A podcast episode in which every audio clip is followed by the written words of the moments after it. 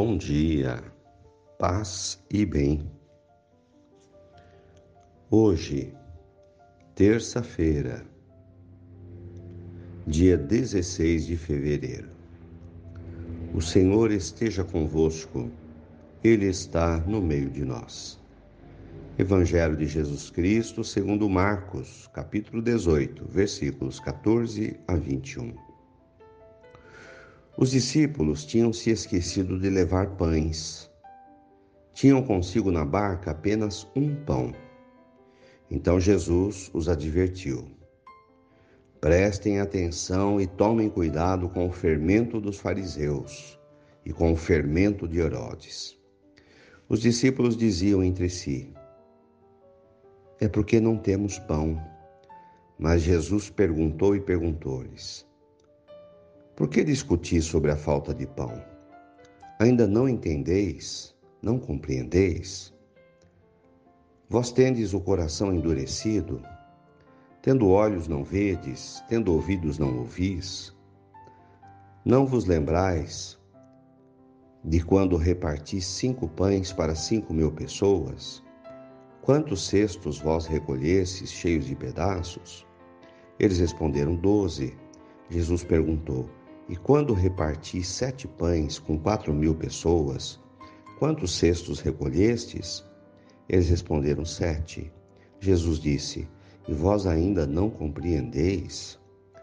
Palavras da salvação.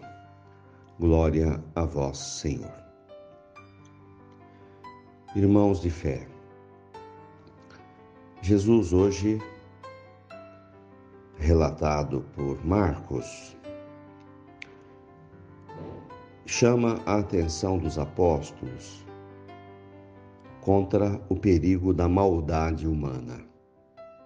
Prestar atenção na maldade. Ele chama de fermento. Uma atitude ruim é um fermento. Pode ser uma pequena porção, mas essa maldade espalhada pode fazer crescer toda a massa. A palavra dele é exatamente essa. Tomem cuidado com o fermento dos fariseus e com o fermento de Herodes.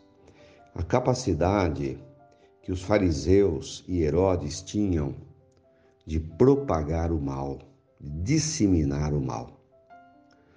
Então, é, é a advertência que Jesus faz para os filhos da luz ficarem atentos com os filhos das trevas.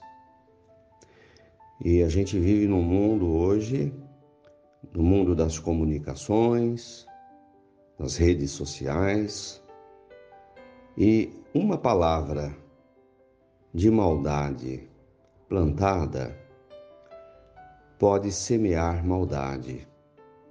E é preciso ter sabedoria para perceber Onde está a verdade? Onde está a mentira? Onde está a bondade? Onde está a maldade? Então Jesus já tinha bem percebido o fermento da maldade da autoridade Herodes e dos fariseus, autoridades do templo, que o apoiavam e estavam ao seu lado. Então, na sociedade, existem autoridades, personalidades e grupos que plantam a maldade, que espalham a, maldade. No evangelho chamado de Cisânia. Enxergar os caminhos da maldade e nos afastar dele, estar do lado da verdade, a verdade vos libertará. Acho que é um apelo para a gente ter sabedoria na sociedade, saber de que lado nós estamos e tomar cuidado. Numa outra passagem, Jesus vai dizer: Olha, vocês olhem para as pombas, sejam simples como elas, no sentido do desapego da vida, mas sede astutos como as serpentes. Então, na nossa fé cristã, não pode haver ingenuidade. É preciso ter sabedoria, saber enxergar onde andamos, onde pisamos, com quem estamos, quem está ao nosso redor, quem são os nossos amigos, quem são os nossos inimigos. Devemos amar a todos, porém, ter sabedoria para não nos contaminar, não nos contagiar com o fermento da maldade.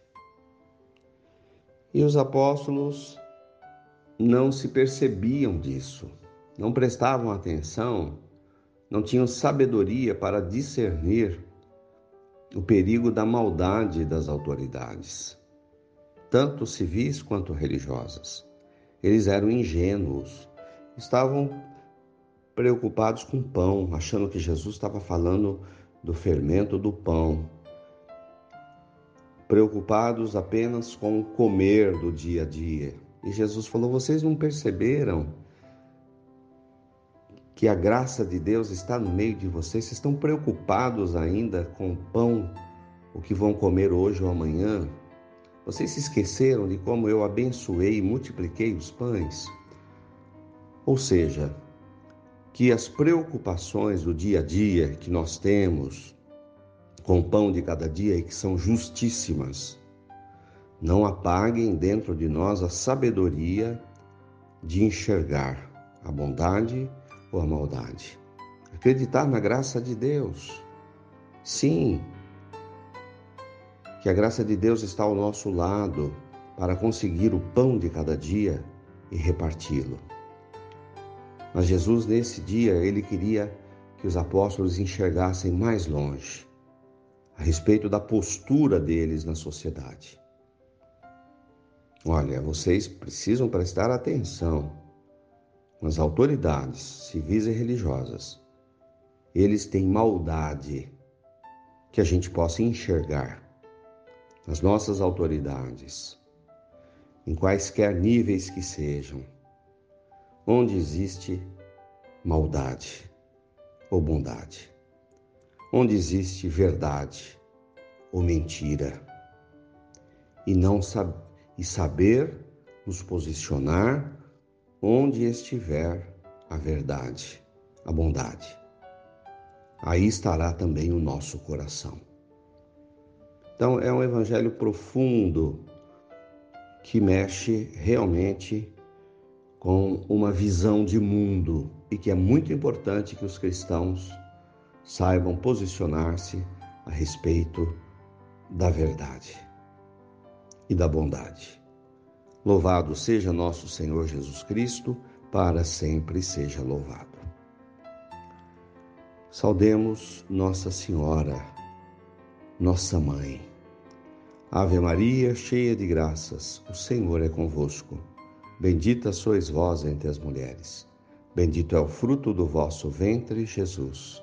Santa Maria, Mãe de Deus, rogai por nós, pecadores, agora e na hora de nossa morte. Amém. Dai-nos a bênção, ó Mãe querida, Nossa Senhora de Aparecida. Fiquem com Deus, tenham um bom dia, mantenhamos acesa a chama da nossa fé. Abraço fraterno.